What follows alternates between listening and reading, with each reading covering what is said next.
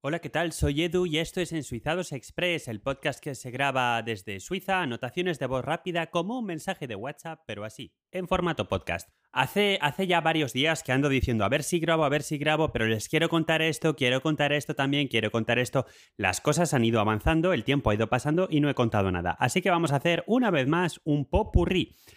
El primer tema que me gustaría abordar es el vandalismo, vandalismo que hemos sufrido por aquí en la región de Lausana, de hecho, eh, porque eh, hay un servicio de bicicletas de alquiler muy similar al que conocemos en otras ciudades que se llama Publibike, en el cual la diferencia principal eh, con respecto a los que se puede ver en otras grandes ciudades es que las bicicletas son bicicletas pequeñas, con las ruedas más pequeñas, que por ejemplo las que se pudieran encontrar en Madrid o en París, que son los sitios a los que ahora mismo mi cerebro me está llevando. Y, bueno, pues eh, este servicio desde hace unos días, en julio, eh, ya nos está prestando en el arco desde Lausana hasta, no sé, me parece hasta Nyon o así, pero en fin, en la zona de Lausana y un poquito hacia Ginebra, no se pueden ya alquilar Publibike. Se ha interrumpido el servicio porque, según la página web de este servicio, Publibike, eh, ha habido graves, graves ataques de vandalismo a, las bicicletas, lo cual va un poco a la en contra del, al encuentro del estereotipo que se podría tener de lo maravilloso que es todo en Suiza y lo bien que que, están aquí las cosas. Que por cierto, Publibike también em, ha creado un poco de escándalo últimamente porque ha cambiado completamente sus tarifas y lo peor es que, bueno, para la gente que lo usa de forma esporádica, ya no merece la pena. Se ha vuelto muy caro. Han subido los precios y al final lo que están intentando es fidelizar a la gente porque al final es un servicio em, que está financiado también por la colectividad pública y que es un servicio deficitario. Así que bueno, pues eh, estas dos cosas. Primero, que nos han subido los precios y segundo, que además en la región no se pueden usar de momento y han dicho además hasta nuevo aviso, es decir, que no tienen idea de cuándo se va a poder eh, arreglar la situación. Otro tema, por supuesto, el virus, el virus. A ver, varias cosas de lo del virus. Lo primero es que me canso, me canso mucho de ver a la gente haciendo eh, barbilleo, es decir, llevando la mascarilla debajo de la barbilla eh, gente que lleva bien puesta la mascarilla y cuando se encuentra alguien se la baja para hablar, gente que se la baja para hablar por teléfono o aún peor, eh, gente que la lleva por debajo de la nariz. Eh, seguro que habéis visto por internet esta imagen de un señor con la mascarilla por debajo de la nariz y justo al lado un señor con un calzoncillo con su órgano reproductor masculino por fuera. Bueno, pues es efectivamente una muy buena imagen y yo cada vez que veo a esta gente la verdad es que me da un poco de rabia. Aquí en Suiza la mascarilla es obligatoria solamente en los transportes públicos a nivel federal y luego ya cada cantón ha tomado sus decisiones. Por ejemplo, en Ginebra no es obligatoria, que yo sepa, en Neuchâtel no lo es, en Vaud sí lo es, en el Jura sí lo es. Y entonces cuando digo obligatoria es, por ejemplo, el cantón de Vaud, que es lo que mejor conozco, es en los comercios en los que haya más de 10 personas, incluyendo a, los empleados. Y entonces, pues eh, claramente para ir a cualquier supermercado la mascarilla es obligatoria. Lo que ha habido es mucho debate sobre si las mascarillas las tienen que dar o no las tienen que dar, porque al final se impone y puede ser un pequeño presupuesto. Aquí, por ejemplo, en el supermercado Migros, una de las grandes enseñas de, como ya he dicho en algún episodio de Ensuizados Express, donde hablábamos de los gigantes naranjas y demás, y de otro tipo de colores de gigantes, pues la caja de 50 mascarillas está a treinta y tantos francos, em, que claramente está por encima del precio que se al que se podrían encontrar las mascarillas antes, pero en fin, tampoco han abusado tanto. Luego, por ejemplo, también para ir a la farmacia hace falta mascarilla, con lo cual en muchos supermercados y en algunas farmacias necesitas solamente una porque se te ha olvidado en ese momento, pues te la venden por un euro. Donde no la venden es en los transportes públicos, pero es cierto que en las estaciones de tren sí que hay muchas tiendas donde igual puedes encontrar una mascarilla por eh, un, un franco, perdón, no sé si he dicho un euro antes. Em, por otro lado, esta obligación de las mascarillas, lo comenté en el último episodio, no, se, no va acompañada de una multa. Lo que sí que te pueden es obligar en el sentido de decirte póngasla, póngasla, póngasla, por favor. La presión social también funciona bastante bien, la gente te mira muy mal si no la llevas y eh, bueno, el revisor sí que te puede pedir que te bajes a la siguiente por no respetar las normas, pero no te pueden poner una multa per se por ello. Yo personalmente, pues como tengo la fortuna o la suerte de poderme desplazar a pie en la mayor parte de mis desplazamientos, la verdad es que hace muchísimo que no me subo a un autobús, que no me subo al metro o que no me subo al tren. Al tren sí que he tenido que subirme en alguna ocasión para algún desplazamiento más largo, pero vamos, se pone uno la mascarilla y ya está. Y precisamente con respecto a este tema de lo que cuesta la mascarilla, pues varias cosas. Lo primero es que los estudiantes, uno de los sindicatos de estudiantes que, universitarios que claramente pues, han sufrido eh, los estudiantes también el cierre, el confinamiento y la interrupción de las clases, han dicho que quieren volver a las clases a partir de septiembre y que están dispuestos a eh, aceptar una mascarilla obligatoria en clase y eh, si esto les va a permitir poder volver a clase. Lo que no quieren es estar con las teleconferencias, las clases a distancias y demás. Em, de hecho, de las, eh, uno de los lugares que más se avanzó a esto fue la Escuela Politécnica Federal de Lausana, la EPFL, EPFL en castellano. Em, pero en fin, al final es verdad, y yo esto sí que lo, lo he experimentado muy recientemente, cuando uno va a clase no, no es lo mismo, sobre todo si los profesores están bien, no es lo mismo hacer un webinar o una, enseñanza en línea, aunque se puedan hacer preguntas, aunque se pueda participar, no es lo mismo que estar y estar más en un ambiente de, clase donde se puede participar de forma humana. En fin, al final el ser humano es un ser social. Así que bueno, pues hay esta historia de los estudiantes que, que proponen esto. Luego, por supuesto, eh, hoy en la radio el otro día, por ejemplo, en la Universidad de Friburgo se dijo, pues no os vamos a financiar las mascarillas, esto forma parte del, presupuesto que una persona puede tener, eh, pero sí que es cierto que la gente que tenga dificultades, pues ya se sabe que puede optar a becas. Esto con respecto a los estudiantes, pero por ejemplo en el cantón de Vaud, pues toda la gente que, esté al beneficio de las ayudas sociales, eh, ayudas sociales es el tipo de ayudas al que uno hace recurso, hace llamada, al que uno pide cuando ya no le queda ningún otro tipo de prestación. Es decir, por ejemplo, si te quedas en el paro, pues tienes la prestación por desempleo. Pero si después has agotado toda tu prestación por desempleo, ya no te quedan ahorros y tienes dificultades, pues puedes llamar, puedes pedir estas ayudas sociales. Y entonces en el cantón de Vaud se ha decidido que para las personas que, que tengan, eh, estén recibiendo estas ayudas sociales, se les van a distribuir gratuitamente cajas de mascarillas para que puedan ir a comprar, por ejemplo, a las tiendas, porque si no, pues se les añade, se les añade un problema. Por cierto, que la ayuda social eh, si estás en proceso de naturalización, te quieres convertir en suizo, si has recibido eh, ayudas sociales en los últimos años, ya no puedes pedir la nacionalidad y tienes que esperar, me parece que son cinco años, aunque esto lo estoy diciendo sin ningún tipo de rigor, porque ya sabéis que en Suizados Express es ese podcast en el que yo cuento las cositas así, un poco con en plan barra de bar.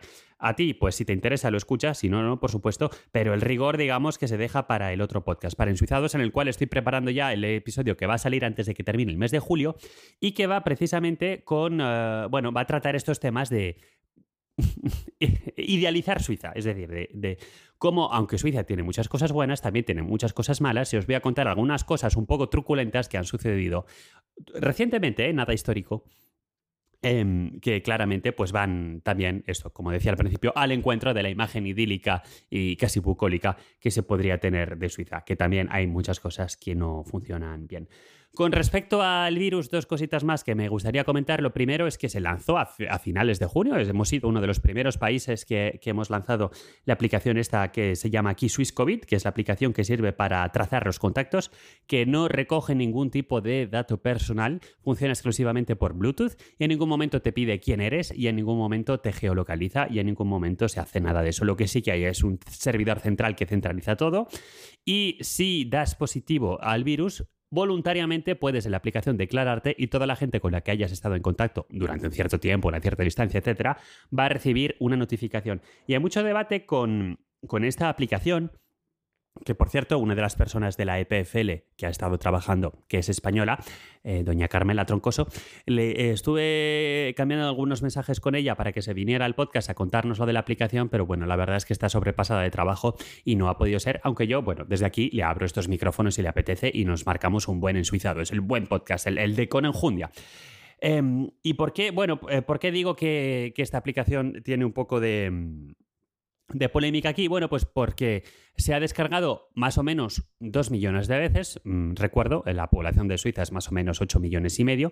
Pero de hecho, tras un boom inicial de más o menos casi casi ahí rascar con los dedos el millón de personas activas, pues va bajando, bajando, bajando poquito a poco y se va estabilizando sobre las 950.000. Es verdad que algunos días sube, algunos días baja, pero digamos que la gente como que se está desinteresando. Primero por, por un tema de, de privacidad y una cuestión de principios. Hay gente a la que le parece que esto es invasivo de la privacidad a pesar de que se han intentado poner eh, todos, los medios, eh, todos los medios a disposición, eh, todos los medios técnicos para asegurar una cierta privacidad, pues hay a quien le parece que esto aún así es una invasión, es compartir datos médicos con el Estado y no, bueno, pues no se fían. Además, esta es la parte más ideológica que se puede estar de acuerdo o no, pero la respetamos. Luego también se ha difundido una serie de bulos, como por ejemplo eh, que se estaban mandando los datos a Google y demás. Y bueno, es verdad que se usa las APIs de Google y de Apple, eh, toda esta capa que se ha diseñado, que al final sigue siendo código cerrado. O sea que este argumento yo lo puedo entender. Pero bueno, al margen de este problema de aquí, también está el tema de su poca efectividad, en, el sentido de que em, no sé cuántas personas han, decidido introducir su código en la aplicación, un poco más de una centena con respecto al millón de usuarios activos, un poquito menos, y solamente eh, menos de 100 personas han recibido una notificación y después, perdón, quiero decir, lo estoy diciendo mal, de las personas que han recibido una notificación, que son algo más de 100, ciento y pico, Luego, al final, como todo está en privado, tú recibes la notificación, pero tienes que llamar a un número de teléfono y decir, oiga, me llamo tal, he recibido esta notificación, por favor, díganme qué hacer. Bueno, pues muy pocas personas, unas ochenta y tantas, me parece, mm, en cualquier caso menos de 100, han llamado a este número de teléfono. Entonces, bueno, pues eh, es algo que está teniendo, digamos, está vendiendo como mm, tiene poca eficacia, con lo cual hay dos campos. Está, por un lado, eh, eh, la oficina que se ocupa de la salud pública, la Oficina Federal de Salud Pública, que va a hacer campañas de marketing para concienciar a la población de que conviene instalarse esta aplicación. Y luego, por otro lado, esta aplicación, eh, la base legal de, esta aplicación que permite tenerla, se, eh, fundamenta en una, en una ley eh, que se aprobó rápidamente en el Parlamento y como ya os he contado en el podcast grande, cualquier ley que se apruebe puede ser sometida a referéndum si hay suficientes firmas para que la gente vote si la ley se acepta o no se acepta. Y entonces, pues ya hay gente recogiendo firmas para que se derogue la ley que permite el funcionamiento de esta aplicación, que se llama SwissCovid. Yo, por cierto, si os interesa mi opinión, yo la tengo instalada. La estoy usando. De momento, obviamente, no he recibido ninguna notificación, pero bueno, veremos dónde nos lleva, dónde nos lleva esta cosa. Y, por último, que ya se me, está, se me está haciendo un poquito largo la cosa y espero que no esté siendo demasiado denso, hay otro asunto también con respecto a lo de los países y es que, bueno, pues había una lista de concretamente... 29 em, países eh, a la vuelta de los cuales, cuando tú volvías a Suiza a la vuelta de estos 29 eh, países, tenías que decirle a, tu autoridad cantonal, oye, que me he vuelto de este país, ¿qué tal? Que me voy a, a, meter en, poner en cuarentena yo solo dos semanas y pues ya dependiendo del cantón te controlaban más o menos que estuvieras eh, respetando esta cuarentena. En general el método de control solía ser, suele ser de hecho, porque esto no ha cambiado, pues que te llaman de vez en cuando a ver dónde estás. O sea, al final se basa todo mucho en, la confianza. Em, ¿Qué ha pasado? Bueno, pues hoy, hoy, hoy miércoles se ha actualizado esta lista y se ha pasado de 29 a 42, pero no solo añadiendo países, sino que se han quitado países. Y lo que me ha llamado la atención son los países que se han quitado de esta lista. A partir de mañana, Bielorrusia, vale.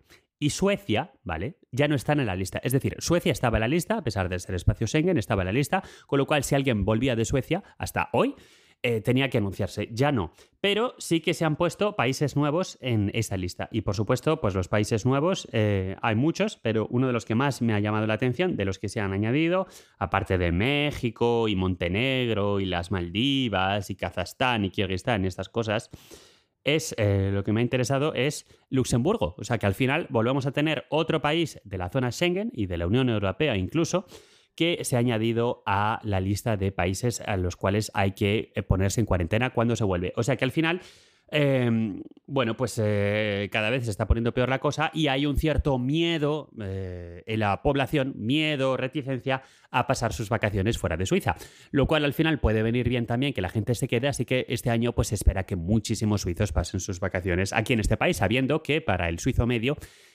pasar sus vacaciones en Suiza es un presupuesto muy, muy alto.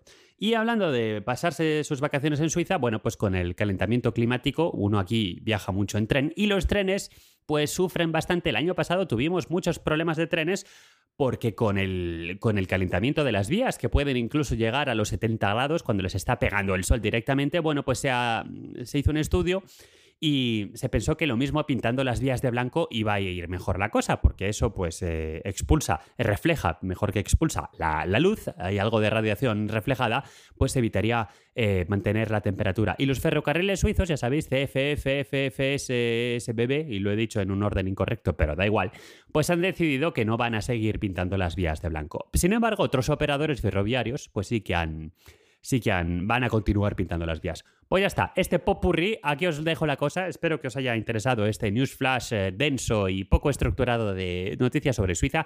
Nos seguimos escuchando, métodos de contacto en las notas de este episodio y en ensuizados.es barra contacto. Hasta pronto y nos escuchamos en este y en el otro podcast. Un saludo y por favor, cuidaos bien y cuando os toque poneros una mascarilla, hacedlo bien, por favor, que tampoco cuesta tanto. Un saludito, chao, chao.